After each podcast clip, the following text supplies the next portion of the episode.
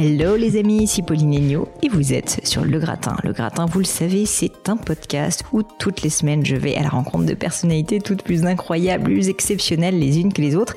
Et alors aujourd'hui, je sors de ma zone de confort et je suis avec un montagnard, un sauveteur en montagne, un alpiniste. J'ai le plaisir d'accueillir sur Le Gratin Blaise Agresti. Si vous voulez le retrouver, si cet épisode vous a plu à l'issue de votre écoute, eh bien n'hésitez pas bien sûr à lui faire un petit coucou sur LinkedIn où il est actif. Vous pouvez le contacter directement sur son compte perso et puis pourquoi pas aussi sur Mountain Path, le nom de son entreprise. Je suis sûre qu'il sera ravi. Alors qui est Blaise? Il a vraiment déjà un parcours exceptionnel, je vous le dis, et je pense qu'il fera sens pour celles et ceux qui veulent se reconvertir. Passionné par les montagnes, Blaise est diplômé de l'école militaire de Saint-Cyr, mais aussi de l'école des officiers de la gendarmerie nationale, en passant par le Centre national du ski et d'alpinisme. Waouh, rien que ça. Après 23 ans passés dans la gendarmerie, Blaise a fait un virage à 360 degrés pour reprendre une formation en école de commerce. Il est ensuite devenu directeur commercial international de l'entreprise Petzel pendant deux ans avant de se lancer en 2017 dans la création de Mountain Path, une école de management d'altitude. Il met aujourd'hui ses compétences de guide sauveteur au service des entreprises et donne également des cours dans différentes universités. Il a publié deux ouvrages sur l'histoire du secours en montagne que je vous invite d'ailleurs vivement à découvrir. In extremis d'abord, et puis une histoire du secours en montagne. Cet épisode, vous allez voir, est un vrai concentré de sagesse. On a parlé de montagne comme d'un lieu d'apprentissage pour toute personne, et notamment pour la gestion managériale, avec l'importance de la coopération, de la responsabilité, de la vulnérabilité, mais aussi de santé au travail et de leadership, bien sûr. Mais je ne vous en dis pas plus et laisse place à ma conversation avec Blaise Agresti. Bonjour Blaise. Bonjour Pauline. Bah écoutez, je suis ravie de vous accueillir sur le gratin à distance, mais ça fait plaisir quand même de vous voir. Donc je vous remercie de vous être rendu euh, disponible pour euh, pour ce moment. J'ai un petit peu réfléchi pour euh, cette interview et je me suis dit certainement que le meilleur moyen de commencer en fait, c'était de, de parler de sauvetage en montagne.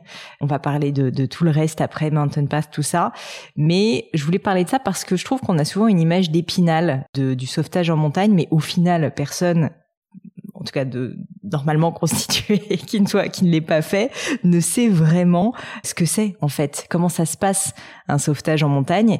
Et du coup je voulais vous demander si vous pourriez euh, me décrire peut-être euh, une des expériences les plus marquantes que vous ayez vécues euh, dans le domaine pour qu'on se projette un peu et qu'on comprenne justement ce dont il est question. Bah oui, bah, effectivement, c'est un métier qui est extrêmement intense sur le plan émotionnel, sur le plan opérationnel, sur le plan même physique. Hein. Alors moi, si je devais raconter, enfin, je raconterai peut-être tout à l'heure ma, dernière expérience, mais là, je raconterai ma première expérience quand je suis arrivé euh, jeune patron du PGHM, donc peloton de gendarmerie de haute montagne de Chamonix, donc au pied du, du massif du Mont Blanc. Et la première expérience effectivement que moi j'ai vécue, c'est une, une, très grosse avalanche euh, qui a balayé euh, un, un, village dans le haut de la vallée. Donc c'était un événement. Moi j'avais l'impression que c'était un événement comme le PGHM devait en vivre régulièrement, ce qui n'était pas le cas. C'était un événement euh, un peu atypique et, énorme. Et en fait, j'ai vécu là à ce moment-là, donc je venais d'arriver depuis quelques mois, hein, donc c'était euh, extrêmement brutal comme comme expérience. Mais on se rend compte que il y a une capacité de mobilisation euh, euh, hallucinante. C'est une unité qui s'entraîne toute l'année. Avec donc c'est une petite équipe. Hein, il y a 40 gendarmes à Chamonix. Il y en a 350 au niveau national qui sont spécialisés dans la haute montagne mais euh, c'est une unité qui en quelques instants en fait arrive à se mobiliser pendant des heures et des heures. Et, et moi j'étais euh, euh, assez scotché de et, ça, ça nous amènera assez rapidement sur les questions de, de, de management finalement, c'est que c'est des unités qui ont une forte capacité d'autonomie de l'avant, c'est-à-dire que l'ensemble de l'équipe a un niveau d'expertise qui est extrêmement élevé. Alors, ce sont à la fois des, des, alpinistes de très bon niveau, ce sont des secouristes aussi. Évidemment, ils savent prendre en charge une victime dans tous les terrains, donc ils savent euh, utiliser tout le matériel pour à la fois descendre dans une crevasse, euh, aller en haute altitude, etc. Mais aussi, ils ont une capacité de décision qui est incroyable. C'est-à-dire que même un jeune équipier qui rentre, qui a quelques années de pratique, doit être capable de prendre des décisions à l'avant. Et moi, effectivement, dans cet événement, j'étais à la fois le coordonnateur de l'ensemble de l'opération. Il y avait 300 secouristes qui avaient été mobilisés sur cet événement. Moi, j'avais 27 ans, je débarquais, j'étais vraiment euh, presque le plus néophyte de, de, de, l'équipe. Effectivement, c'était euh, c'était un peu voilà un peu un peu étonnant. Mais ça, c'est aussi les, les régimes de gestion dans les dans les armées qui font qu'on peut être le, le jeune lieutenant ou capitaine patron de l'équipe et quasiment le plus jeune de l'équipe, ce qui était le cas à l'époque. et le plus inexpérimenté. Donc c'est quand même ouais. beaucoup de, de handicap au départ.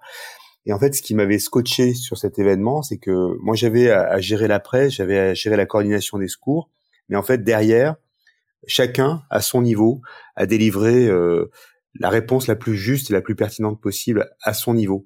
C'est-à-dire qu'on n'a pas besoin de donner des ordres pour que la chose euh, fonctionne. C'est peut-être une des caractéristiques un petit peu remarquables de ces unités, c'est qu'il y a un management qui est extrêmement euh, distribué, j'ai dire un leadership très distribué, paradoxalement, alors qu'on pense que c'est une unité militaire où le chef va décider de tout, mais c'est pas du tout le cas. Et je l'avais vécu sur cette mmh, première, ce premier événement, donc en, en 99, cet événement qui avait effectivement été à la fois extrêmement brutal, mais extrêmement fluide sur le plan de la, la réaction collective.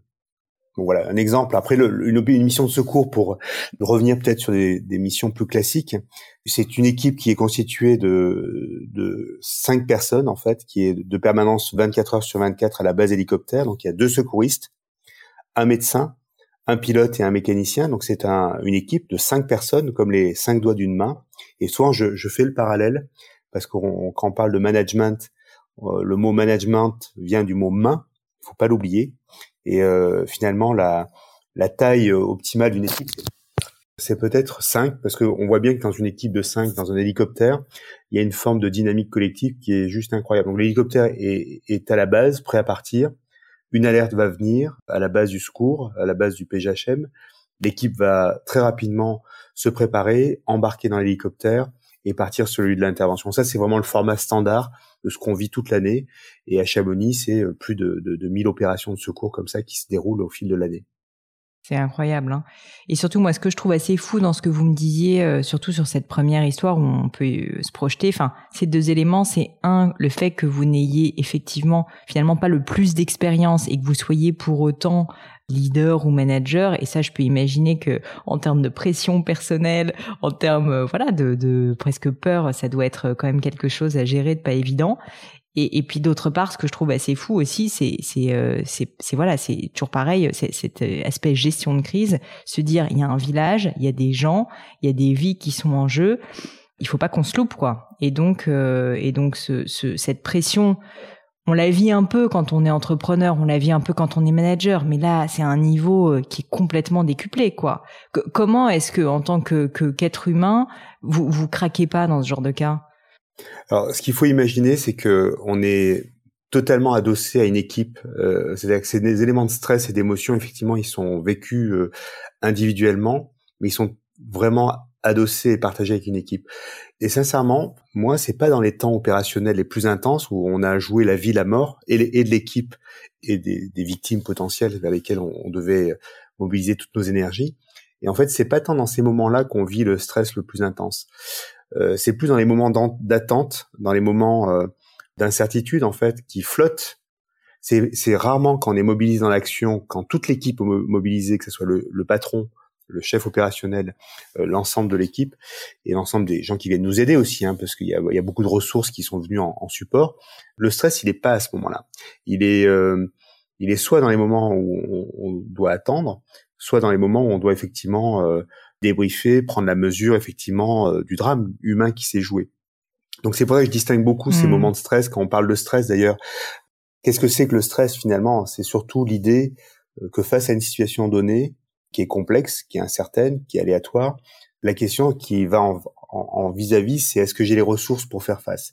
Si j'ai les ressources pour faire face à une situation extrêmement complexe et incertaine, mon niveau de stress, il n'est pas bien plus élevé que quelqu'un qui est dans son bureau euh, avec un manager qui va lui mettre la pression, avec euh, une incertitude sur son devenir professionnel, sur un projet qui est en train de, de battre de l'aile. Donc en fait, le niveau de stress, il est totalement lié l'adéquation entre les ressources individuelles et collectives qui sont mobilisées et la situation auquel on est confronté. Si on est à peu près en, équilibre entre la complexité et comme c'est des unités qui ont l'habitude de vivre dans ce niveau de stress, en réalité, on, le vit pas forcément à ce moment-là de manière la, plus forte. C'est peut-être quand on va partager en famille, quand on va prendre la perspective de ses propres enfants qui vont aller euh, pratiquer la montagne euh, pour eux-mêmes, dans des choses qui sont peut-être périphériques à, à, l'action principale, qu'on va avoir des moments de stress qui sont étonnants et euh, qui sont plus liés à un champ personnel. Mais voilà. Et dans ces moments-là, par rapport aux victimes, Je dis pas qu'elles sont comme un chirurgien, qu'elles sont euh, objectivées au point d'être presque un, avec un aspect clinique en fait. C'est très froid finalement. On peut dire qu'un un, chirurgien qui intervient, il intervient avant tout comme un technicien, un praticien qui fait des gestes, qui a une gestuelle technique. Je pense qu'on est on est plus proche de ça. Et c'est quand on va commencer à accueillir les familles derrière, qu'on va se rendre compte qu'il y a une histoire, qu'il y a une vie, effectivement. Et là, on, on rentre dans le champ émotionnel, mais c'est toujours après l'action. C'est toujours, il y a des temps qui sont euh, dédiés. Voilà. Alors dans ces événements-là, le, le, stress, il est, il est soutenu, mais il est rarement en, en stress dépassé parce qu'il y a une force collective et un collectif qui est, qui permet d'adosser son, son énergie et sa force, quoi. Oui, c'est plutôt ce fameux bon stress euh, qui fait qu'on a de l'adrénaline et qu'on est plus vif, et pas le stress qui fait qu'on perd complètement ses moyens, quoi. Hmm. C'est un stress plutôt positif, mobilisant. Il est souvent comme un facteur de d'accélération et de et, de qualité de la décision en réalité. Euh, la mise sous tension, la mise sous contrainte est plutôt favorable à la qualité des interactions humaines. Je pense qu'il y a un stress lancinant quand on parle de burn-out. C'est un stress qui s'installe dans la durée, qui euh, qui hmm. ronge de l'intérieur finalement notre force intérieure. Mais dans les unités d'actions entre guillemets qui sont mobilisées, euh, qui produisent quelque chose au service d'une raison d'être un peu plus supérieure entre guillemets qui est la vie humaine. En fait, le, niveau de stress, il est jugé comme toujours très acceptable et, et positif parce qu'on est au service de quelque chose qui est extrêmement puissant. Je le distingue vraiment d'un stress euh lent, euh, à, à, bas bruit, qui va ronger progressivement euh, nos capacités, nos forces, parce que on a trop d'incertitudes personnelles, professionnelles, parce qu'on a de la pression, parce qu'on a tout un facteurs sur lesquels on peut pas agir. Et à, partir de ce moment-là, effectivement, on peut se dégrader et rentrer dans une, logique qui est euh, où on se fragilise. Mais on a quand même des, secouristes qui sont fragilisés euh, et on a eu des burn-out dans ces unités-là, comme partout d'ailleurs. Hein. Mais c'est surtout des, des burn-out qui sont liés euh, à l'usure, moins à l'action en tant que telle. Hmm.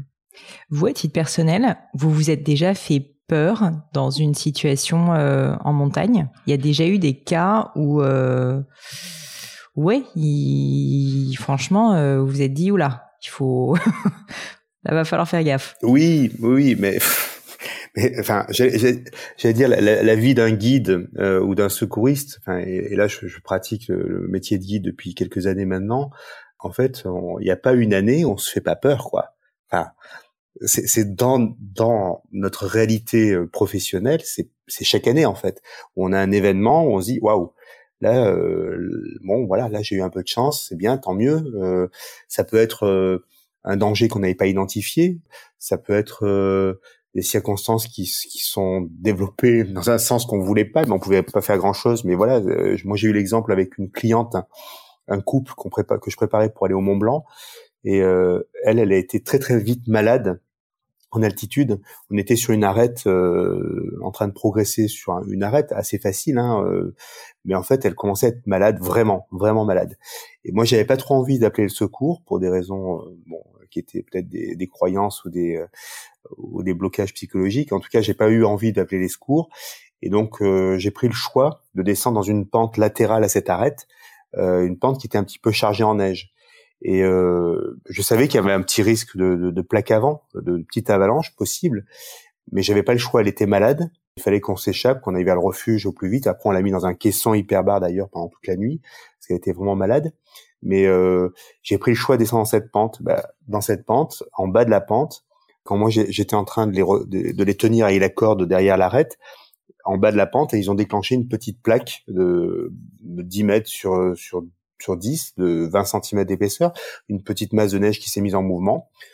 Ben voilà, ça fait des parties des petites alertes. On en a quasiment chaque année des alertes comme ça. Ça va être euh, une séance de cascade de glace où on va avoir un, petit bout de glaçon qui va tomber pas loin, qu'on voilà, qui pourrait pu blesser plus un, un compagnon de cordée. Ça peut être aussi un déplacement sur un glacier où on voit pas forcément la crevasse et on peut tomber dedans, mais la corde peut fonctionner bien ou moins bien. Voilà, donc on est dans ces, ces circonstances-là. J'allais dire, la montagne, comme la mer, c'est un environnement où on ne pourra jamais réduire à zéro euh, le niveau de risque et le niveau d'incertitude. C'est absolument impossible. Ça veut dire qu'il faut se dire que quand on pratique cette activité-là, on accepte cette part résiduelle euh, du risque et si on l'accepte pas, il faut certainement pas faire cette activité-là.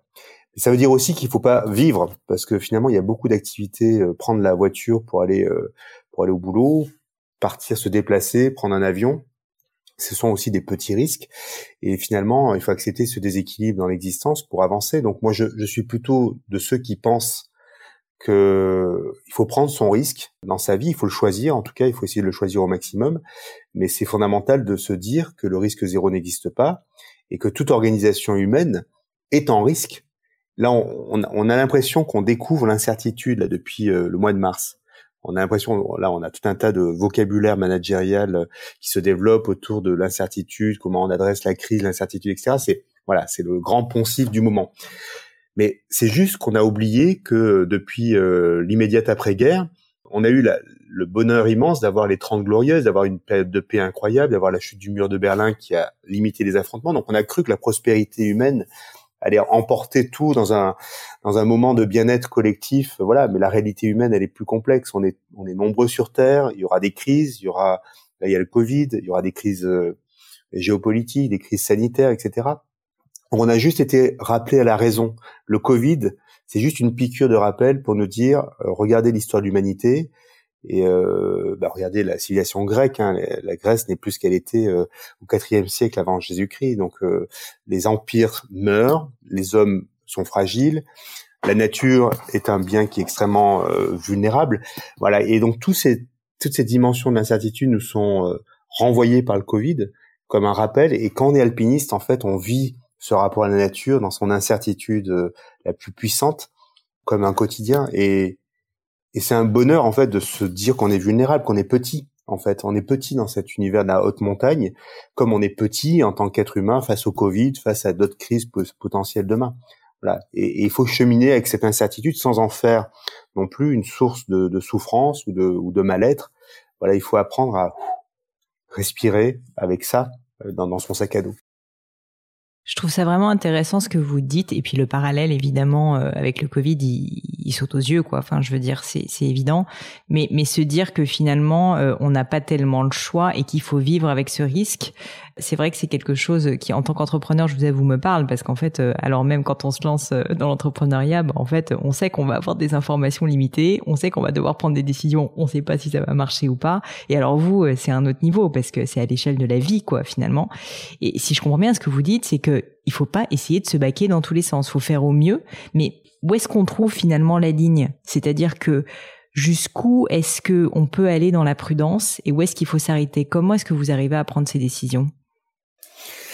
Ça, c'est c'est peut-être la, la question euh, absolument centrale, la question du renoncement. C'est à quel moment je m'arrête, à quel moment je je ne prends plus euh, le risque d'après, euh, le risque, voilà, à quel moment je, je m'arrête? Et euh, en fait, quand on réfléchit à cette question-là, il faut introduire quand même l'idée toute simple que on est des êtres vulnérables. Ça, je pense qu'on le sait tous, mais euh, on a aussi tous ces mécanismes des biais cognitifs, de tout, tout, tout notre fonctionnement cérébral en fait, hein, qui rentre en ligne de, de, jeu dans cette prise de décision. En fait, on a beaucoup euh, à, à, faire référence finalement à, notre fonctionnement cérébral. Et là aussi, peut-être de manière très simple, se dire que quand on regarde l'impact des biais cognitifs, euh, je ne sais pas si vous avez déjà regardé le codex des biais cognitifs sur Internet, c'est l'ensemble, c'est le référencement de l'ensemble des biais cognitifs qui déforment en fait notre perception du réel. Ouais, c'est monstrueux. ben, ça fait flipper en fait, hein, parce qu'on se dit, en plus d'être des êtres petits et euh, avec tout un tas de croyances, on a aussi ces biais cognitifs qui déforment notre perception du réel. Donc on rentre dans un univers complexe on est dans un univers complexe par nature. On veut développer des projets, on veut être entrepreneur, on veut euh, voilà prendre son risque, on, veut euh, voilà. Et en plus, on est soi-même notre propre ennemi individuellement. Et donc moi, peut-être par rapport à cette question du renoncement, je pense qu'il y a dans la dans le renoncement et dans la capacité à s'arrêter une dimension de de, la, de la décision qui est collective en fait. Comment je m'adosse au regard des autres comment je challenge mes propres options par le regard de, des autres, par le, la force du collectif. Euh, quelqu'un qui serait dans la solitude de la question, qui est de dire je, je continue ou je m'arrête, ça c'est compliqué. Parce que comment savoir soi-même si euh, on est en capacité de continuer ou de s'arrêter alors qu'on est euh, sous l'effet des biais cognitifs, sous des croyances, sous des on a l'obsession de notre projet de développement, etc. Donc c'est extrêmement compliqué effectivement de, de savoir à quel moment il faut faire demi-tour. Et ce qu'on dit de plus en plus pour les guides, c'est qu'il faut aussi s'adosser à ses clients, à ses compagnons de cordée. Et, que cette fameuse idée du premier cordée, hein, qui a été un peu sanctifiée par, par notre camarade Macron, c'est effectivement de se dire, euh, ce premier de cordée, en fait, il, prend des mauvaises décisions quand il n'écoute pas suffisamment ses secondes cordées. Et, la question du renoncement, pour moi, elle, est vraiment en lien avec la capacité à percevoir son environnement, percevoir ses, ses compagnons de cordée, et si eux-mêmes ont envie de continuer le chemin avec moi et à, franchir les difficultés, la tempête, etc., ou ils ont déjà beaucoup donné et l'entreprise est déjà fatiguée, eh ben il faut peut-être euh, aller vers des sommets moins ambitieux, euh, prendre un variantement un autre itinéraire pour essayer effectivement de se réadapter. Quelqu'un qui serait dans l'obstination, et on a vu quand même des chefs d'entreprise qui sont obstinés dans un cheminement, euh, euh voilà, tous, les signaux faibles étaient rouges entre guillemets, étaient forts. En fait, les gens ont continué à, à persévérer. Et donc pour moi, la question du renoncement, elle renvoie à cette capacité à écouter, et être dans la réversibilité de la cordée, c'est-à-dire la capacité à se mettre à la place de son compagnon de cordée, se dire est-ce que lui, il a encore envie euh, de continuer à à vivre sous pression, ou est-ce qu'il faut que je lui offre un, un autre chemin, une autre alternative dans, dans, mes propres options? Donc je pense que c'est ça un peu la question fondamentale, mais c'est vraiment la question qui dans l'histoire de l'alpinisme, quand on regarde les grandes, les grandes ascensions, a été la plus difficile, toujours la plus difficile. Ouais, ben, je peux imaginer parce que si je fais toujours le parallèle avec euh, avec le monde de l'entreprise ou en tout cas avec l'entrepreneuriat, on nous dit aussi quand même il faut être persévérant, il faut s'acharner, euh, seul contre tous. Euh, ceux qui ont eu les meilleures idées, personne n'y croyait au départ et ils ont dû euh, s'acharner. Et c'est vrai qu'on se dit, bah finalement, est-ce que je suis dans ce cas-là? Mais mais peut-être pas. je trouve effectivement que cette question, elle est loin d'être évidente. Et j'imagine que vous avez raison. Il faut il faut savoir écouter les autres. en tout cas, il faut savoir percevoir quand on a des biais soi-même et que et que finalement on est au bord de la folie, quoi. Parce que c'est un peu ça aussi quand même. Oui, et c'est vrai qu'aussi on, on, on, a tendance à magnifier aussi euh, ceux qui ont eu euh, le courage et l'audace de persévérer euh, contre vents et marées, contre tous presque. Quand on regarde les, les, projets comme Tesla ou SpaceX, etc., on se dit parfois il faut une petite dose de folie aussi dans l'entrepreneuriat. Donc moi j'essaie d'avoir un discours de raison, mais je sais aussi que la réussite elle passe par en tout cas les grands sommets euh, en Himalaya, par exemple, si on prend des ascensions incroyables, ça a été quand même ceux qui ont été capables d'aller prendre ce risque ultime, ce, ce, cet extra mile, ce, pas de plus, ce, ce, petit grain de folie qui ont permis parfois quand même les plus grandes réussites. Donc tout ce que je dis sur le renoncement, c'est valable dans un projet collectif, mais ce qui fait aussi parfois les grandes réussites, c'est être capable d'avoir cette audace, ce pas de plus. Ben, ça, il faut le sentir en fait. Pour moi, là, on, on rentre dans quelque chose qui est extrêmement personnel c'est euh, écouter son intuition et sentir si je peux le faire en fait. C'est audacieux, c'est risqué, mais est-ce que je le sens? Et là vraiment on est dans quelque chose qui est beaucoup plus organique, beaucoup plus physiologique, et on, on va chercher une une intelligence intuitive beaucoup plus qu'une intelligence rationnelle pour pour aller chercher ce ce petit grain de folie. Donc il faut effectivement laisser cet espace hmm. à l'intelligence intuitive pour aller chercher le sommet et, et, faire ce petit pas de plus peut-être voilà, on aura pris un risque peut-être supplémentaire, mais on l'aura senti en fait. Voilà. Et moi, ce que je peux dire en tout cas des plus belles ascensions que j'ai pu faire en montagne, c'est quand on sent qu'on est au bon endroit au bon moment. C'est peut-être pas très raisonnable, mais on sait qu'on a la force pour le faire.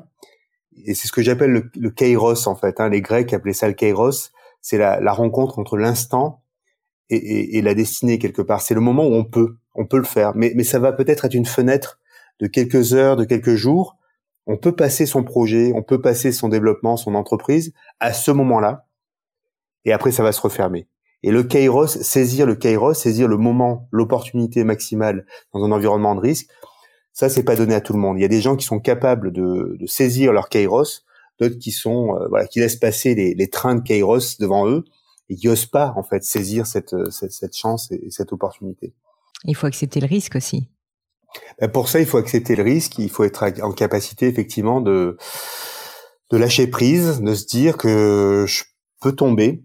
En fait, ce qu'il faut comprendre, c'est que quand on parle de d'escalade, par exemple, ce qui est fondamental quand on, commence à grimper au-dessus d'un point, quand on dit qu'on grimpe au-dessus d'un point, c'est que on, passe dans la zone où on va commencer à pouvoir chuter. C'est-à-dire qu'en dessous du point de protection, je suis, ma, chute sera extrêmement faible en, hauteur. Plus je monte au-dessus du point, plus ma chute va être importante. Et ça, ça s'appelle souvent, on appelle ça le crux. Et franchir le crux, c'est accepter finalement de monter au-dessus de ce point. Et plus on va monter, en fait, plus la chute sera grande. Et donc c'est là où on, va jouer sa force mentale et ses capacités à, continuer à avancer malgré le risque de chute. Ben, c'est ça qu'il faut mobiliser effectivement dans la création d'entreprise, je pense. Et moi j'ai vécu aussi euh, dans la création de Mountain Pass des sensations qui étaient aussi fortes que celles que, que j'ai quand je grimpe au-dessus du point, que je passe le crux et j'ai une forme d'intensité euh, physique, mentale pour pouvoir continuer à grimper bah, j'ai ressenti sincèrement la, la même euh, la même intensité quand on a lancé le projet euh, Mountain Pass. C'est une petite structure, c'est une petite entreprise, mais j'ai eu des sensations aussi aussi intenses que, que celles de, que j'avais quand je grimpais. Alors justement, vous me faites une belle une belle transition, Blaise. Qu'est-ce qui a fait que vous avez lancé Mountain Pass C'était quoi l'idée l'idée derrière ce projet finalement? Alors le, projet euh, Mountain Pass, c'est une succession de d'enchaînements assez logiques en fait. Euh, j'ai raconté tout à l'heure l'avalanche de Montroc en fait où moi j'ai été projeté comme patron euh, de, de, cette opération de secours sans avoir été trop préparé pour être honnête. Et donc tout le travail que j'ai pu faire derrière pendant plus de dix ans, ça a été euh, au travers des différentes responsabilités que j'ai pu exercer en tant que responsable de l'école, qui formait les gendarmes, puis ensuite responsable de toutes les unités au niveau national, ça a été de, de transformer la formation des patrons, des patrons de PGHM, unité de secours, les former à la gestion de crise, les former euh, à la complexité, à l'incertitude, à la prise de décision. Donc on a fait tout un tas de réformes internes, et quand on a fini ce cycle de réformes, on, on, on s'est rendu compte que on avait des choses à raconter aux entreprises. Et donc j'ai mis en place un partenariat avec HEC, donc euh, c'est il y a quasiment dix ans aujourd'hui, où on a accueilli des exécutifs MBA d'HEC dans euh, l'unité de, formation que je dirigeais à ce moment-là, pour les faire vivre l'expérience du leadership de l'incertitude. Donc c'était de les mettre dans la peau d'une équipe de secours, dans la peau d'un chef d'opération de secours pendant trois jours, et effectivement de, gérer des opérations de secours et de réfléchir sur le positionnement du leader en situation d'incertitude. Donc ça a été ça le, la première action qu'on a mis en place. On avait fait un, ensemble de supports pédagogiques, on avait réfléchi euh, à cette thématique de la décision dans l'incertitude à ce moment-là. Et quand j'ai fait ces premières sessions de formation avec ces élèves d'HEC, ces, ces MBA d'HEC, et ils ont tout de suite dit mais Blaise, il y a quelque chose à développer autour de ça. C'est plutôt eux qui m'ont fait une sorte d'invitation à, à poursuivre l'expérience. Et donc, il y a quatre ans maintenant, avec Karine Salvi, on a décidé donc euh, qu'elle a un parcours de financier euh, euh, à haut niveau, qu'elle était à New York, à Londres, dans des, des, fonds, enfin, elle a travaillé vraiment dans l'investissement financier à haut niveau. Mais elle avait voulu devenir guidote montagne aussi. Donc, elle avait fait un parcours inverse, hein, partir du monde de la finance pour aller au monde de la montagne, et moi du monde de, de la montagne vers le monde de l'entreprise. Et avec Karine, on a dit, bah, effectivement, essayons de voir qu'est-ce qui fait que dans l'ascension d'une montagne et dans la réalisation d'une mission de secours, il y a des essentiels qui sont en fait des, des facteurs clés de succès qui ont une dimension universelle. Et finalement, réussir une ascension comme réussir une opération de sauvetage, quand on respecte un certain nombre de principes fondamentaux, euh, bah, ces principes ils s'adaptent à l'entreprise et un COMEX ou un CODIR qui respecterait ces principes-là aurait de meilleures chances de réussir dans le développement de son propre projet s'ils respectaient pas ces principes-là. Donc on est parti sur cette réflexion en disant est-ce qu'il y a est-ce que ces essentiels existent? Est-ce que ces fondamentaux existent d'abord? Et on a commencé à y réfléchir et on s'est dit ah bah oui, ils sont assez assez limpides. Et ensuite comment on peut les transposer? Ça a été tout le travail pédagogique qu'on a fait derrière. Donc ça c'est le projet Mountain Pass. C'est plus un cabinet de conseil et d'immersion pour pouvoir effectivement déclencher parce qu'on part du postulat aussi que si on ne vit pas une expérience dans son dans son corps, dans son esprit, dans sa chair, on ne retient rien. Je veux dire, les PowerPoint qu'on a en, formation, etc., on se souvient de rien en réalité. Euh, ce, ce, qui marque en fait notre expérience d'homme ou de femme, c'est euh, l'expérience vécue, vivante, et donc de faire des programmes euh, où on immerge un certain nombre de personnes dans des situations assez pratiques. Et à partir de là, on, fait des parallèles par des débriefings pour essayer de revenir vers le, les enjeux de, l'entreprise. C'est ça le projet qu'on a, on a développé. voilà.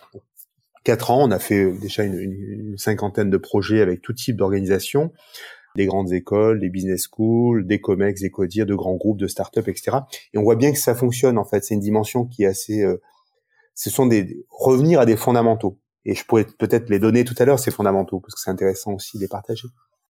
Bah, allez-y. Euh, d'ailleurs, Blaise, euh, moi, justement, bah, je suis passionné par ce genre de sujet. Je trouve ça je trouve ça incroyable de tisser des liens, franchement, entre euh, entre des métiers de gestion de risque, de secourisme et le monde de l'entreprise, parce que finalement, euh, bah voilà, je, j'imagine qu'il y a énormément de points communs. Et donc, j'aimerais beaucoup que vous nous parliez des fondamentaux, et puis aussi justement peut-être d'une mission sans citer de marque, mais juste qu'on comprenne concrètement qu'est-ce qui se passe quand vous immergez ces collaborateurs, ce comex, ces dirigeants, comment ils réagissent, qu'est-ce qu'ils en tirent, qu'est-ce qu'ils apprennent vraiment?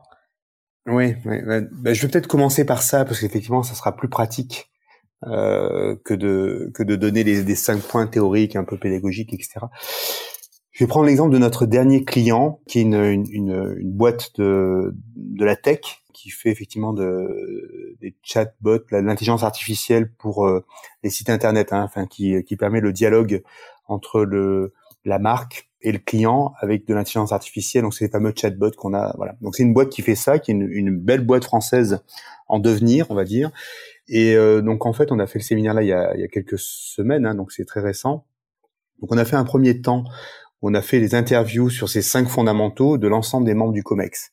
Donc on a fait des interviews un à un et on demande à chacun effectivement de nous parler avec sincérité. Je veux dire quand on part en montagne, euh, on se parle, on se parle vrai. Et euh, ça, c'est vraiment le, le, la première étape qui est fondamentale. Donc, quand on fait ces interviews, on demande à chacun de nous expliciter où se positionne l'entreprise sur chacun de ces cinq points.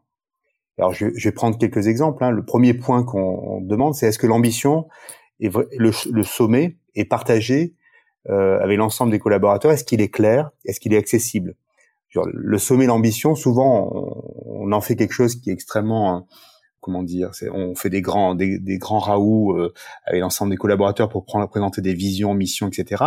Mais est-ce que réellement, dans la réalité euh, quotidienne des, collaborateurs et des membres du CODIR, cette ambition, elle, fait sens? Donc ça, c'est le premier champ des questions. Il y a une, dizaine de questions qu'on pose autour de la manière dont cette ambition est construite, dont elle est partagée et dont elle est mise en, mouvement.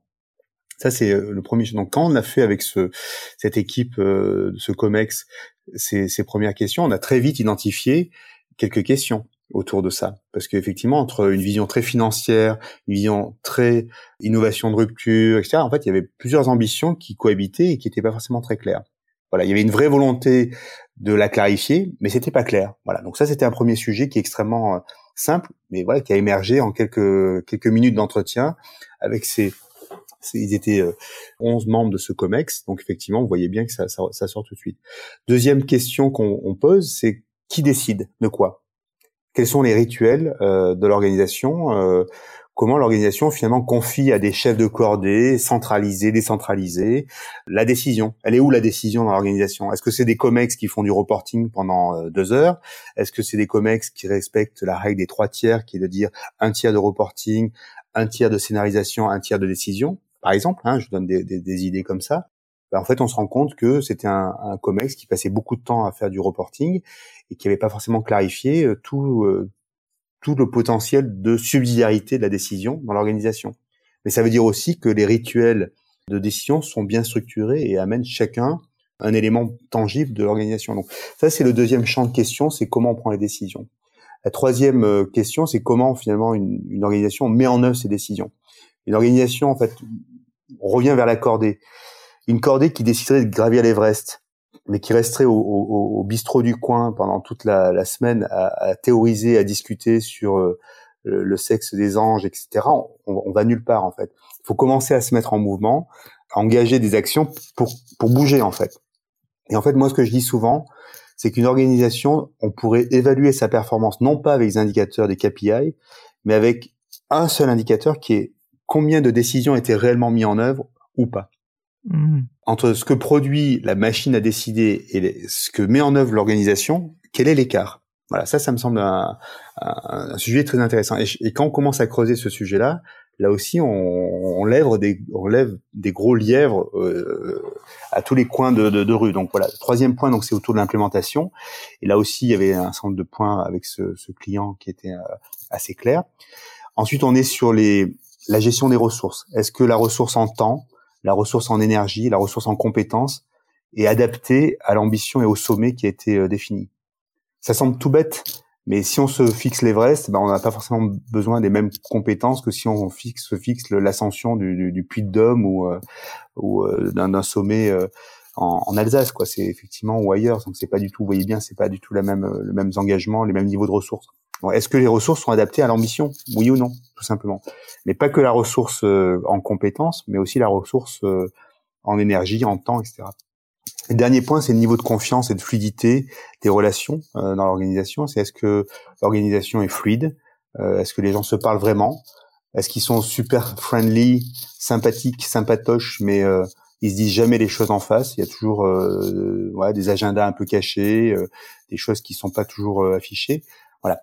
Donc quand on a fait le tour de ces cinq questions avec un Comex, je peux vous garantir qu'on sort quelques belles pépites qui font l'objet de, de la deuxième étape, hein, qui est la mise en situation. Donc là, on les invite à Chamonix.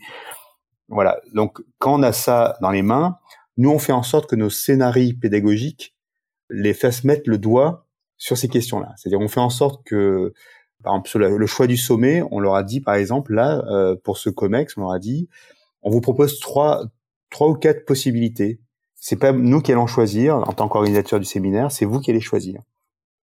Et on va vous observer pendant la session de choix de ce sommet. C'était un vrai sommet à choisir. Hein. C'était entre le sommet, euh, la tête des posettes, le ceci, le cela. Mais bah, juste d'observer un groupe humain qui ne connaît pas la montagne, mettre en, place les mécanismes de choix. Est-ce que je, on va là ou là? Ben, En fait, on a vu là en, 45 minutes de, temps de, prise de décision, effectivement, où étaient les problématiques et on a pu, à travers le débriefing, leur mettre le doigt sur un certain nombre de, problématiques de choix et de décision et on leur a fait faire un grand pas en avant. Bilan ensuite, on a, on a avancé sur le, les questions de l'ambition qui était le, le, sujet majeur pour cette euh, organisation. Et là, on a conclu par un atelier, euh, ce séminaire, où on avait sur le terrain déjà fait avancer les idées step by step. On leur avait fait un feedback aussi des entretiens. Donc ça, c'était pour nourrir leur réflexion. Et en fait, on a fait un atelier pour atterrir et revenir vers l'entreprise, pour les faire travailler sur, sur les trois sujets majeurs qu'on avait identifiés pendant les entretiens. Et pour être très honnête, on leur fait faire un virage stratégique. Parce que en deux jours d'entretien, trois jours de séminaire sur le terrain, ils ont intériorisé leurs enjeux essentiels, leurs fondamentaux. Ils ont vu qu'il y avait des problématiques à régler ils vont réaligner tout ça, ils vont repartir et c'est un rebond qui est possible derrière. Et ça, on l'a eu vraiment sur euh, la plupart des entreprises avec qui on a travaillé. On a été dans un moment où on a, on a créé les conditions favorables à un rebond. On n'est pas sur un séminaire récréatif où on se promène en luge et on, va picoler au, bar du coin. C'est, ça, ça empêche pas d'aller boire un génépi ensemble. C'est pas ce que je veux dire du tout.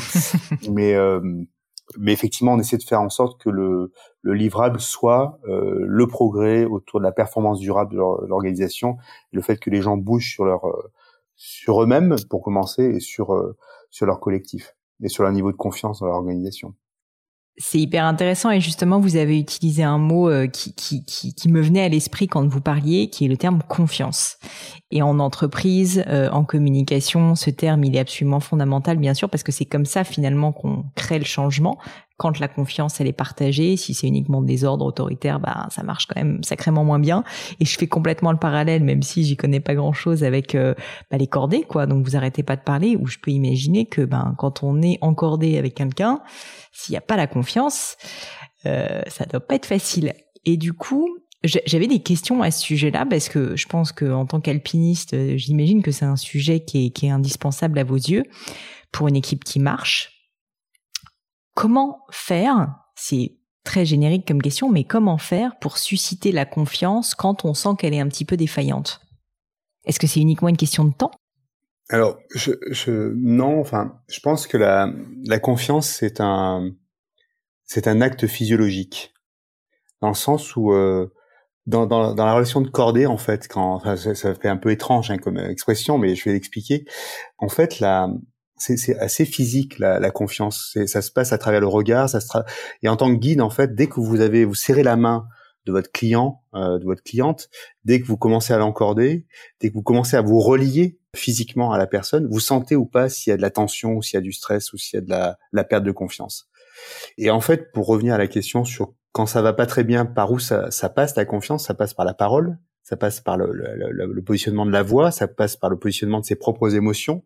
Parce que si effectivement le leader, le manager se fait emporter par ses propres émotions, c'est contaminant en fait. La, la, la peur est, est, contagieuse en fait. Hein, il faut quand même le savoir. C'est terriblement contagieux la peur. Et vous voyez bien ce qui s'est passé depuis le mois de mars, euh, quand les gens sont précipités dans les, dans les, les magasins pour euh, se jeter sur des vivres, etc. C'est que la peur nous a contaminés. Parce que c'est des mécanismes qui sont très connus hein, de contagion émotionnelle. Donc pour lutter contre ça, il faut des points fixes. Il faut qu'il y ait des, des, champs qui incarnent une forme de stabilité euh, dans l'instabilité, et, ça passe par de la physiologie. Pourquoi? Parce que si je vous, j'essaie de vous débiter un, discours rassurant, mais que je suis hyper fébrile, que j'ai une, attitude non verbale qui est extrêmement émotionnelle et qui est euh, non maîtrisée, en fait, je vais vous contaminer de la même manière. Et les gens qui pensent rassurer en disant des propos extrêmement lénifiants, euh, etc., ben en fait, ils, ils, font le contraire, ils créent de la peur. Et quand, euh, donc c'est pour ça que je dis que c'est physiologique, c'est que c'est un rapport à un. C'est tu me fais confiance, je te fais confiance, mais c'est un rapport ultime en fait, hein, de survie animale. C'est comme si vous rencontrez un, un énorme chien euh, en train de vous promener, vous tombez sur un énorme patou qui, qui, aboie très fortement.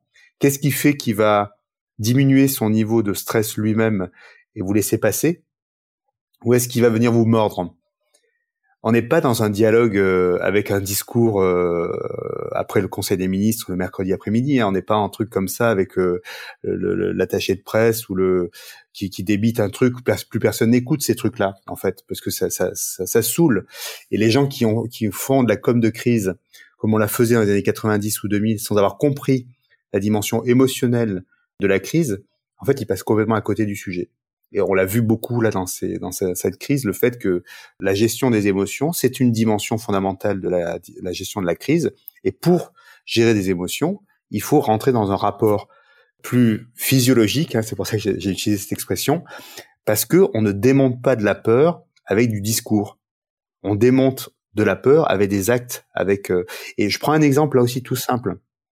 J'ai parfois sur un, une petite arête, on n'est pas encordé, donc il y a, la corde en fait est un, super outil pour euh, pour rassurer, pour euh, transmettre de la de la confiance, etc. Quand il n'y a pas la corde, il m'est arrivé souvent de donner la main à mes clients juste pour faire un pas, un pas sur un, un, un évé de la, vieille neige un peu dure où qu'on peut glisser.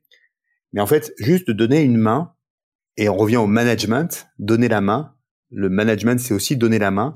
Bah, si on donne la main, et quand je dis donner la main, c'est presque toucher la personne. Alors en temps de, en temps de confinement et de distanciation sociale, c'est pas simple, mais c'est presque ça. C'est donner la main pour faire diminuer le niveau de tension et permettre finalement à la personne de se remettre, de respirer, de retravailler sur euh, sur elle-même. Et, franchement, en tant que guide, on le, fait tout le temps. Mais, même une accolade, quelque chose qui, qui dit des choses en fait, qui dit, qui dit autre chose que purement de la voilà. Et, là aussi, je peux témoigner d'une petite anecdote. Hein. Euh, je fais pas mal d'alpinisme avec mon épouse. Elle me connaît par cœur. Et en fait, quand on est dans une situation stressante en montagne où j'ai pas la maîtrise parfaite de tout, j'ai beau avoir un discours rassurant, à la vibration de ma voix, elle sait que c'est pas top. Parce qu'on est toujours trahi par sa par sa propre expression. C'est tout ça pour témoigner du fait que c'est complexe d'arriver à rassurer quand ça va mal et qu'il y a beaucoup de choses qui rentrent dans le champ euh, de la relation, euh, voilà, qui est extrêmement euh, visuelle, presque physiologique comme je l'ai indiqué. Voilà un peu quelques éléments, mais mais ça, ça se pratique après sur le terrain et, et c'est là où aussi on voit que des personnalités peuvent émerger. Il y a des gens incroyables qui ont émergé pendant cette crise, je trouve. Dans toutes les organisations, il y a eu des talents, qui, des gens qui ont été capables d'être très stables, d'être euh, des gens qui relativisaient, qui remettaient en perspective, qui, euh, qui avaient une capacité à, à, à remobiliser l'équipe, qui était et ça dans toutes les organisations humaines qui ont été soumises à la crise, il y a eu des gens comme ça. Mais ces gens-là, il va falloir aussi les mettre en valeur demain, au moment où on va revenir vers une forme de normalité. Euh, c'est des talents qu'il va falloir aussi utiliser et, valoriser.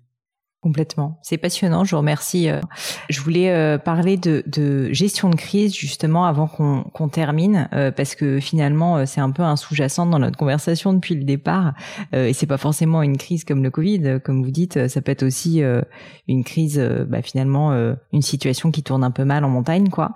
Et ça c'est drôle parce que j'ai j'ai toujours eu un peu cette croyance qu'il y a des personnes qui sont douées et il y en a qui ne le sont pas. Mais est-ce que c'est faux? Est-ce que ça se construit? Est-ce que ça s'apprend Finalement, vous, c'est ce que vous faites d'apprendre ça aussi, d'après ce que je comprends, de l'enseigner. Est-ce que vous pourriez m'en parler un petit peu? Oui, oui. Bah, enfin, moi, j'ai pas, j'avais cette croyance aussi au départ euh, sur le fait qu'il y avait des gens euh, doués pour euh, la situation de crise. C'est vrai, hein, il y a quand même des gens qui en situation de crise sont incroyablement talentueux. voilà, donc ça c'est vrai. C'est c'est pas une croyance qui est fausse. Par contre, l'autre partie de la croyance qui est de dire qu'il y a des gens qui sont pas faits pour ça, pour moi, c'est une croyance qui est fausse. Parce que la crise, en fait, c'est un mécanisme euh, extrêmement euh, extrêmement prévisible dans sa dynamique, dans sa cinétique. Une crise, c'est toujours à peu près la même le même développement. C'est toujours un, un fait générateur quelque part. Il y a toujours des signaux faibles qui annoncent la crise, qu'on entend ou qu'on n'entend pas. Ça, c'est toujours le, même, scénario. Il y a toujours ces signaux faibles il y a l'événement générateur et puis après il y a une propagation de la, courbe comme on a vu là la courbe euh, du Covid, la courbe en, qui propage l'événement. Quand on est face à un événement comme ça, il y a toujours des étapes extrêmement structurantes qu'on peut enseigner. Face aux signaux faibles, il faut prendre des mesures préventives. Face à l'événement générateur, il faut prendre des mesures d'urgence. Il faut ensuite être capable de monter une cellule de crise. Il faut être capable après de scénariser le point à atteindre en, sortie de crise. Tout ce que je dis là, de manière extrêmement simple, ce sont des enseignements qui sont, quand on forme des gens à ça, qui ont une bonne compréhension de la cinétique, qui ont le bon, la bonne compréhension de ce qu'il faut mettre en face en termes d'organisation et les principes et les fameux essentiels dont, j'ai parlé tout à l'heure pour l'entreprise, pour aller vers son sommet. Mais là, c'est pareil pour la crise. En fait, bah, quand vous décortiquez tout ça, que vous posez des modèles mentaux, que les gens ont des repères visuels sur chacune de ces étapes, mais ils rentrent dans la crise en étant euh, hyper serein. Et pour être très très, enfin peu modeste là pour le coup, mais je vais quand même le dire, j'avais fait une série de webinaires l'année dernière euh, au mois de mars qu'on avait offert gratuitement euh, au mois de mars en disant on vous donne quelques quelques clés. Il y a des gens qui ont écouté un des webinaires que j'avais j'avais organisé sur la, la gestion de crise qu'est-ce que c'est que la gestion de crise, les différentes étapes, etc. Et quelques mois après, j'ai reparlé avec ce dirigeant. Il m'a dit, moi, j'ai juste fait que respecter tes, tes, cinq étapes. Il y a cinq étapes là aussi encore. Et euh, bah, effectivement, bah, ça, ça a déroulé. quoi. J'ai juste respecté les principes. Et quand c'est pour ça que je voudrais juste dire quelque chose qui moi me semble essentiel. On parle des grandes lois de la nature, des grandes lois physiques de la nature. Et en fait, dans les organisations humaines, il y a des grandes lois, il y a des principes essentiels qui, lorsqu'ils sont respectés, l'organisation va pouvoir dérouler son projet, projet entrepreneurial, projet développement. Et de la même manière, quand on est face à une crise, il y a ces mêmes règles, ces principes fondamentaux. Quand on respecte ces principes fondamentaux, on, gère bien la crise. Quand on respecte pas ces principes fondamentaux, on est à côté de la plaque.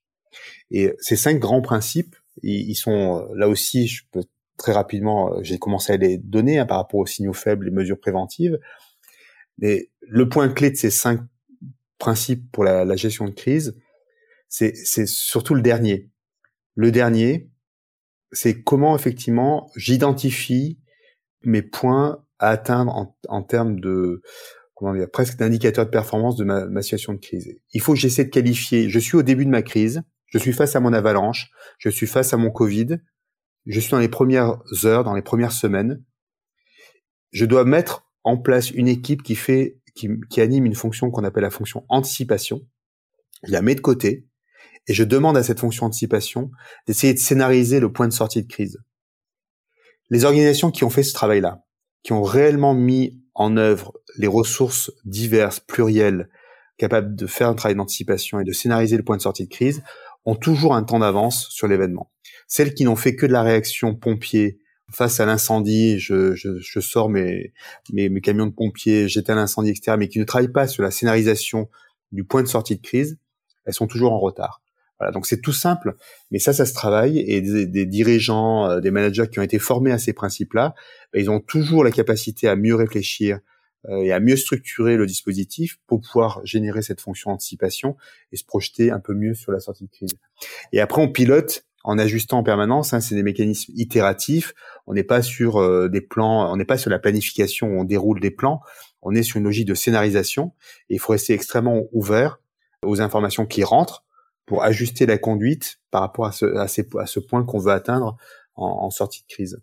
Voilà. Et, c'est ça, quand on a commencé à former nous les patrons d'unités de secours à ces méthodes-là, bah, je peux dire là aussi euh, sans, sans, sans fausse modestie que c'est des gens qui sont sortis avec des capacités euh, bien meilleures que celles que moi j'avais j'ai eu euh, quand j'ai eu à gérer cette avalanche en 99.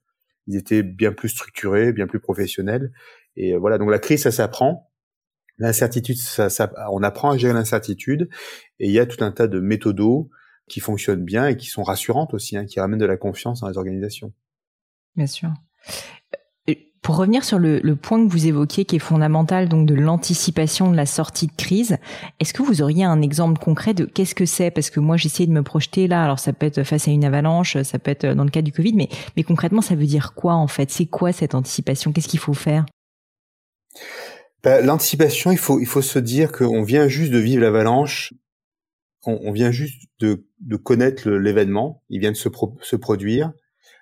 On doit évidemment prendre des mesures d'urgence et, s'entourer de la cellule de crise, donc ça c'est les deux premières étapes.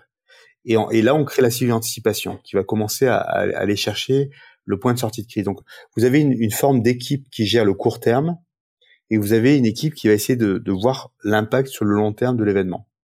Alors concrètement sur l'avalanche, ça veut dire quoi? Ça veut dire que si je vous demandais c'est quoi les facteurs clés de succès si vous étiez le patron du PGHM euh, euh, Pauline, vous êtes le patron, la patronne du PGHM.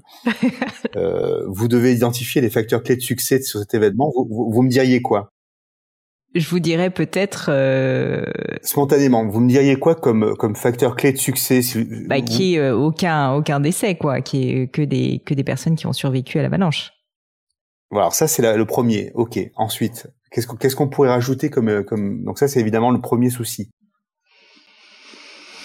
Euh, peut-être le fait que ça soit le, le, traité le plus rapidement possible. Donc euh, il y a un, certainement un facteur clé de succès autour de, de du, du, temps, quoi, du temps, mais bon qui voilà, du temps qui est passé pour extraire les, les, les, diverses personnes de, de l'avalanche.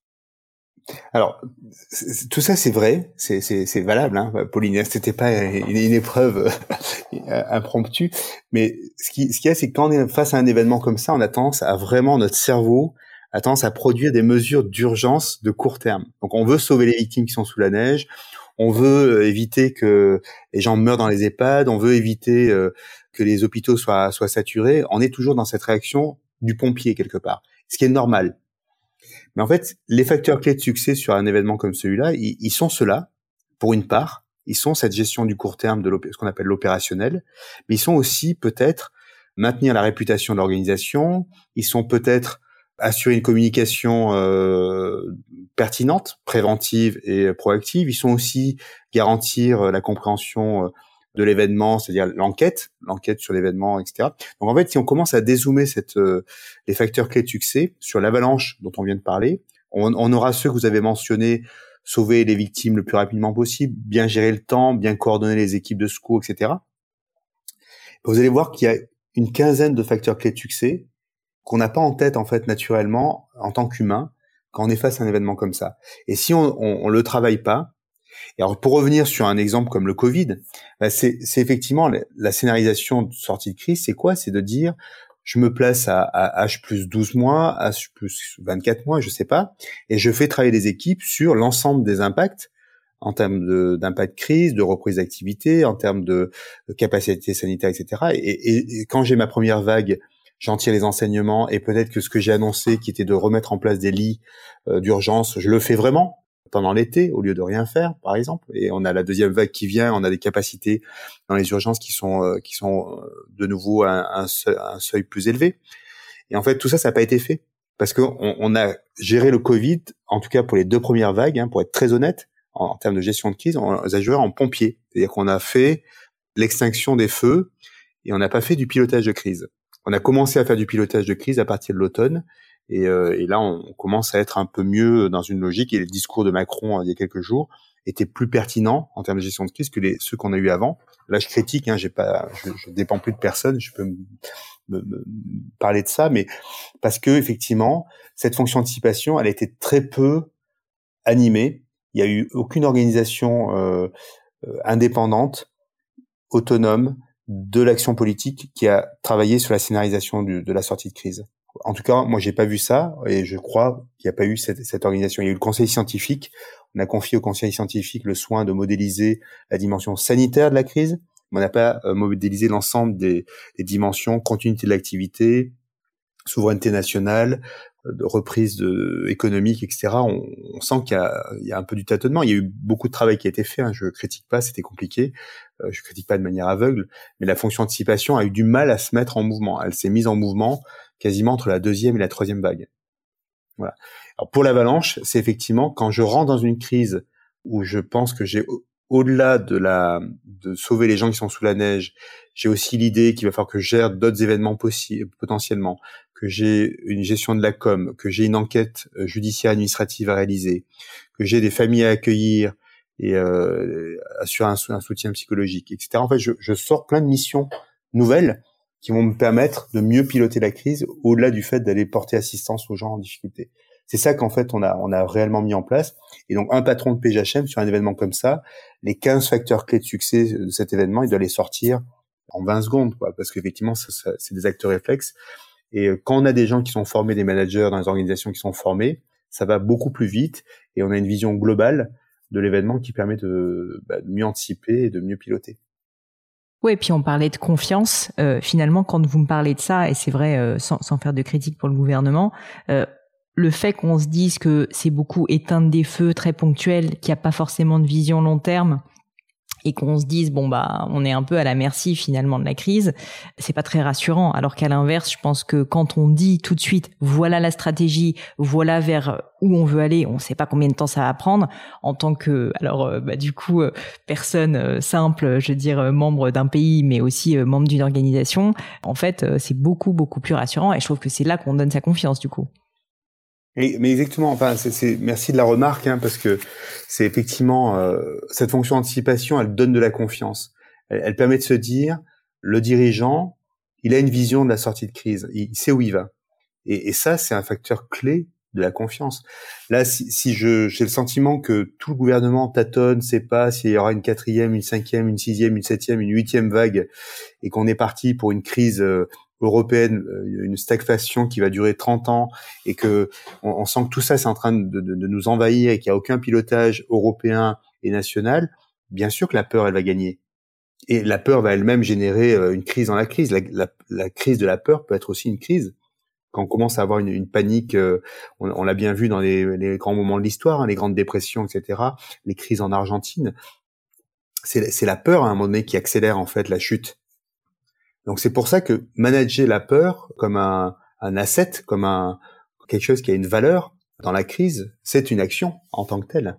Et d'ailleurs, quand on fait de la, on fait euh, à l'école de guerre, on fait un petit peu d'initiation, on va dire la guerre psychologique, fragiliser l'adversaire en atteignant ce qu'on appelle son centre de gravité psychologique par un certain nombre d'actions de fragilisation, ça fait partie des trucs qui se font depuis euh, Sun Tzu et, et, les premiers qui ont réfléchi l'art de la guerre. Donc, euh, on comprend bien que atteindre la confiance de l'adversaire dans l'art de la guerre, c'est important. Donc, on se dit bien que dans le business, atteindre le niveau de confiance, enfin, ou soutenir le niveau de confiance de, son, de ses propres ressources et fragiliser, si on veut faire ça, ceux de son adversaire, ça fait partie aussi de la stratégie euh, qu'on peut mettre en place.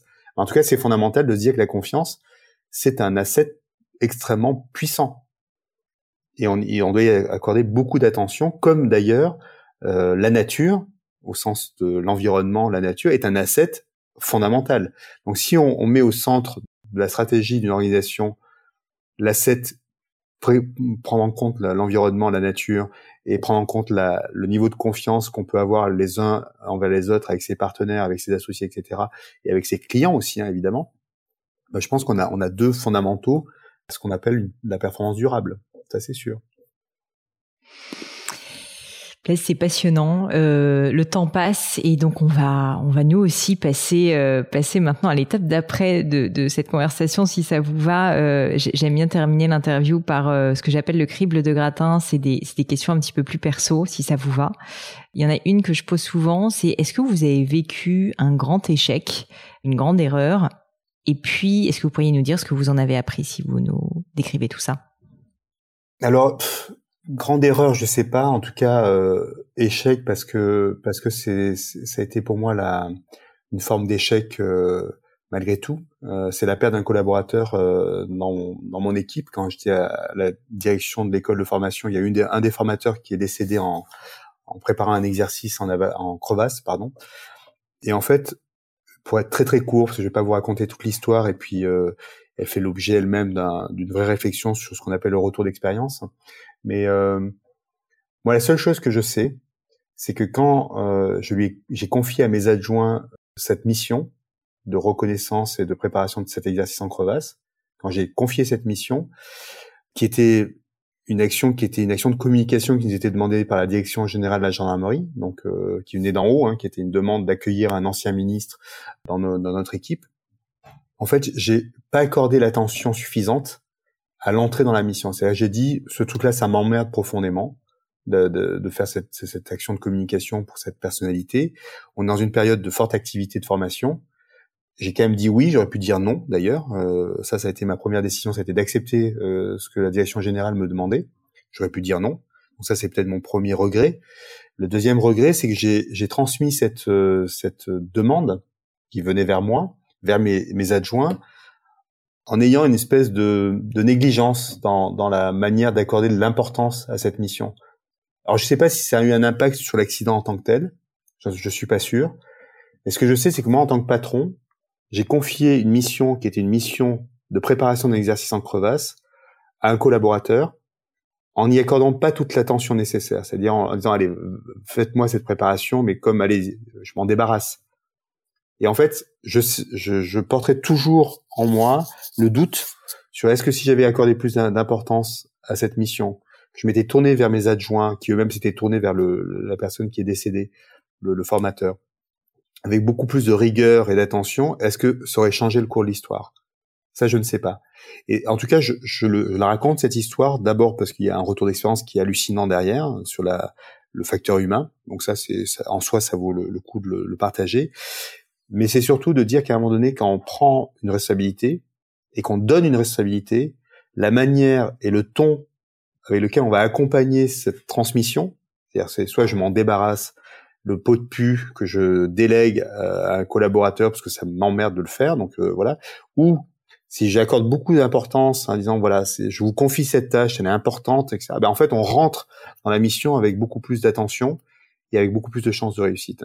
Donc c'est, été pour moi, c'est toujours aujourd'hui encore un doute sur sur l'impact de, de la manière dont j'ai transmis finalement le cette mission et avec des conséquences dramatiques parce que lui il est mort euh, par ses propres erreurs bien sûr, c'est un professionnel etc. Il n'aurait pas jamais tombé au fond de la crevasse, mais euh, tout un tas d'événements et de successions d'événements sur cette histoire, cet accident me laisse penser que lui-même a pas fait preuve de beaucoup d'attention euh, dans, la préparation de cette mission.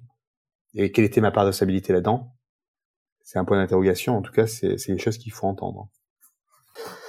Voilà pour le petit retour d'expérience, mais douloureux. Mais en tout cas, derrière, le bénéfice a été qu'on a, on a changé complètement notre manière de fonctionner en interne et on l'a partagé.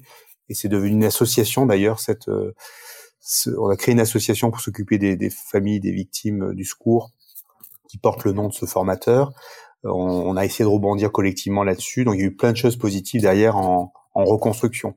Mais l'événement en tant que tel, il était très questionnant sur notre pratique euh, managériale.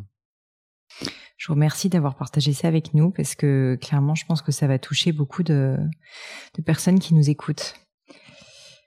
Une autre question pour vous, euh, Blaise. Est-ce qu'il y a une maxime, des mots de sagesse, euh, un message peut-être que vous aimeriez partager avec nous, qui vous touche? Alors c'est vrai que moi j'ai toujours aimé euh, et dans, dans, tous mes livres euh, j'ai toujours mis une citation de René Char parce que c'est mon poète euh, fétiche René Char donc et il y a une phrase effectivement que j'aime beaucoup qui renvoie un peu à tout ce qu'on a évoqué Donc c'est cette, cette maxime, donc qui, enfin cette, cette plus qu'une maxime, c'est surtout une, une phrase de René Char. C'est impose ta chance, serre ton bonheur et va vers ton risque. À te regarder, ils s'habitueront. Donc ça, c'est, c'est une phrase pour moi qui est, qui est très symbolique d'un chemin de vie, en fait. Voilà. Il faut aussi croire dans sa chance. On a beaucoup parlé de, de danger, de risque, de crise.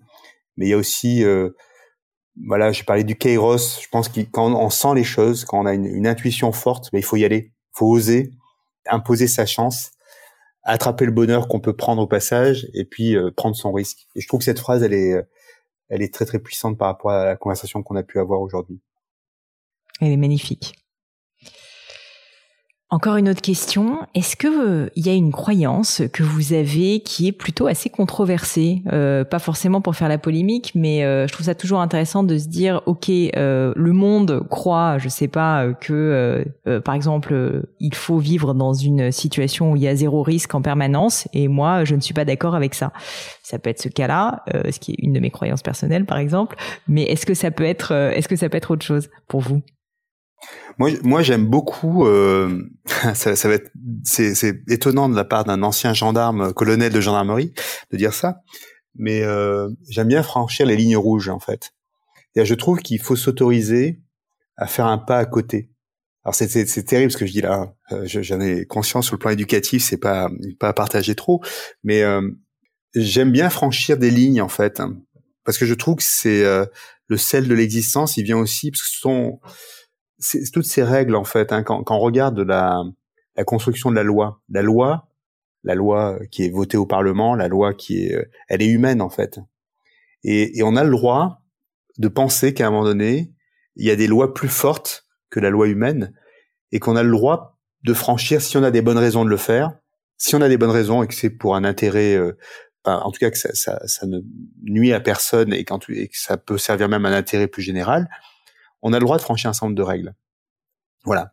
Et ça, j'ai toujours essayé de faire comprendre à mes, collaborateurs que comme les lois et les règles, notamment la gendarmerie, elle est, elle est, elle est, hyper réglementée en interne, il y a plein de textes, etc., pour fonction, bon fonctionnement. Mais il y a ce qu'on appelle le discernement, être capable de discerner si la règle elle est applicable, elle est pertinente, etc. Et il y a une dimension humaine à l'application de la loi, et ça tous les juges et magistrats vous le direz. Ben, c'est à ce titre-là que je trouve que c'est important d'être capable de franchir certaines limites. Alors ce que je dis là, c'est pas du tout politiquement correct, mais en tout cas, dans ma vie, je l'ai souvent fait, euh, des petites choses comme ça, mais toujours avec la conviction d'être dans le espèce de de bon sens. Euh, ce que je faisais, c'était du bon sens, voilà, et que la règle, elle était peut-être, voilà. Donc c'est une interprétation humaine des choses. Donc voilà une croyance que j'ai souvent euh, remise en question. Voilà, mais c'est pas bien hein, ce que je dis là. Si, c'est très bien. c'est très très bien et je vous remercie. Ma dernière question, est-ce qu'il y a euh, un ou des livres que qui vous ont marqué, qui vous ont touché et que du coup vous recommandez souvent d'ailleurs autour de vous? Ça peut être d'ailleurs de la littérature, des livres euh, de business, ça peut être des livres sur la montagne peut-être, je ne sais pas. Moi, je tenais plein, plein, plein, plein, plein. Ouais.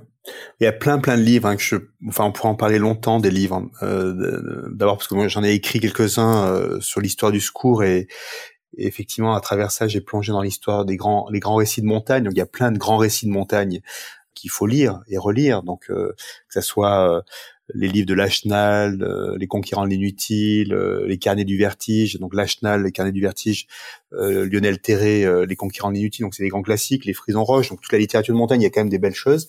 Je voudrais juste parler d'un livre que j'ai lu là il y, a, il y, a, quelques jours, de Virginie Troussier, qui vient de sortir là il y a quelques semaines.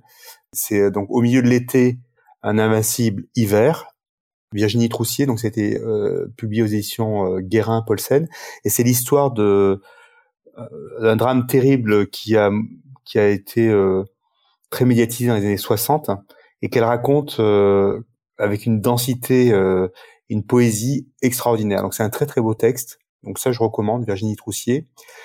Après moi j'ai eu beaucoup de livres de Saint-Exupéry qui m'ont inspiré, Terre des hommes, Laurence Zarabi. J'étais, j'adorais ces, ces récits de, de voyage. Je sais pas si vous connaissez l'histoire de de Guillaume dans Terre des hommes cette incroyable survie où il se crache au milieu des Andes et il va survivre pendant des jours et des jours et il arrive à redescendre dans la vallée de manière incroyable. Et là aussi, le texte est très très bien écrit par Saint-Exupéry.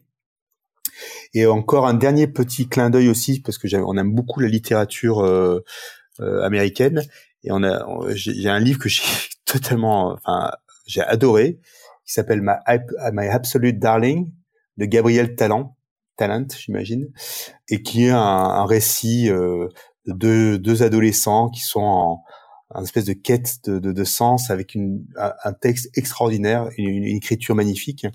Ça, c'est vraiment mon coup de cœur euh, d'écriture en fait. Hein. C'est euh, sur le plan de la de l'écriture, c'est c'est un des plus beaux textes que j'ai lu depuis pas mal d'années. Voilà, donc euh, My Absolute Darling de Gabriel Talent et ce livre de Virginie Troussier il y a quelques semaines au milieu de l'été un invincible hiver. Donc ça, ce sont des livres que je recommande euh, chaleureusement. Voilà, il y aura pas de, il y aura personne qui s'en plaindra, je pense. Eh ben, vous me donnez en tout cas sacrément envie de les découvrir. Euh, Blaise, vraiment, je voulais vous remercier parce que c'était absolument passionnant. Euh, franchement, j'ai, euh, enfin, j'ai pris plein de notes, j'ai appris plein de choses. Euh, je suis sûre aussi que le public du gratin euh, sera très très reconnaissant de, de, de votre temps. Euh, si jamais on veut vous contacter, si jamais on veut peut-être d'ailleurs caler, bah voilà, une session de, de, de séminaire avec vous, avec Mountain Path, comment est-ce qu'on peut le faire? Ben merci à vous pour l'invitation. Non, c'était c'était super euh, sympa. Euh, oui, pour des, des se, se, reparler et puis euh, s'il y a des projets, évidemment, on est on est ravi de pouvoir euh, embarquer les gens en montagne, partager bien sûr. Très bien. Et s'il y a quand même certains auditeurs qui qui souhaitent vous contacter, dites-moi Blaise, on le fait comment? Sur LinkedIn plutôt Vous préférez que je renvoie vers le site de Mountain Path? Ben, les, les, deux, en fait, c'est très bien. Effectivement, les, les, les deux canaux par LinkedIn et puis par par le site internet. Le site internet est très sympa pour, que les gens puissent voir un peu euh, ce qu'on fait. Et puis après, effectivement, euh, on peut aussi laisser, moi je peux laisser aussi mon, mon adresse mail, euh, il n'y a aucun souci, voilà. Donc c'est simple, hein, c'est blaise at mountain-pass.com. Voilà. Super. Je mettrai ça dans l'introduction et attendez-vous à recevoir, je crois, quelques messages. bon, mais c'est sympa. En tout cas, merci Pauline pour ce temps, cette écoute et puis cet état d'esprit, c'est chouette. Ouais, merci à vous Blaise, franchement, c'était euh, c'était vraiment passionnant. Et voilà, fini pour aujourd'hui. J'espère que l'épisode vous a plu. Merci d'avoir passé tout ce temps avec moi. Et quelques petites choses avant de vous quitter. D'abord, si vous cherchez les notes de l'épisode avec toutes les références, bah, c'est simple, allez directement sur le blog du podcast. Donc c'est www.le-du6gratin.fr. Vous trouverez normalement toutes les infos dessus. Aussi, si vous souhaitez me contacter pour me poser d'autres questions, que je mettrai d'ailleurs peut-être un jour sur le podcast, ou me proposer de nouveaux invités, ou juste me faire un feedback, me proposer un livre, peu importe à la rigueur, et bien surtout, n'hésitez pas à le faire. J'aime bien répondre d'être assez active sur les réseaux sociaux et en particulier sur LinkedIn et sur Instagram qui sont mes deux réseaux sociaux de prédilection. Donc sous le pseudo Pauline Legno, tout attaché, c'est très simple. Dernière chose, un truc qui compte énormément pour moi, et je sais que c'est pénible à faire, mais vraiment ça compte, c'est si vous me laissez une note 5 étoiles ou que vous parlez du podcast autour de vous ou que vous mettez un avis. Et la note 5 étoiles, c'est en particulier sur Apple Podcast, sur iTunes. Pourquoi? Bah, Parce que c'est là qu'il y a le plus d'écoute et avoir des notes en fait permet de donner plus de visibilité au podcast. Donc vraiment, vraiment n'hésitez pas. Et si on est si nombreux à écouter le gratin, euh, à faire partie de cette communauté, bah, c'est grâce à vous et justement à toutes ces personnes. C'est plus de 3000, 4000 personnes qui ont à chaque fois pris le temps de mettre des notes. Donc ça m'aide beaucoup et merci à eux. Comme à chaque fois, vraiment un grand, grand merci de m'avoir écouté jusqu'ici. J'espère que l'épisode vous a plu et je vous dis à très bientôt.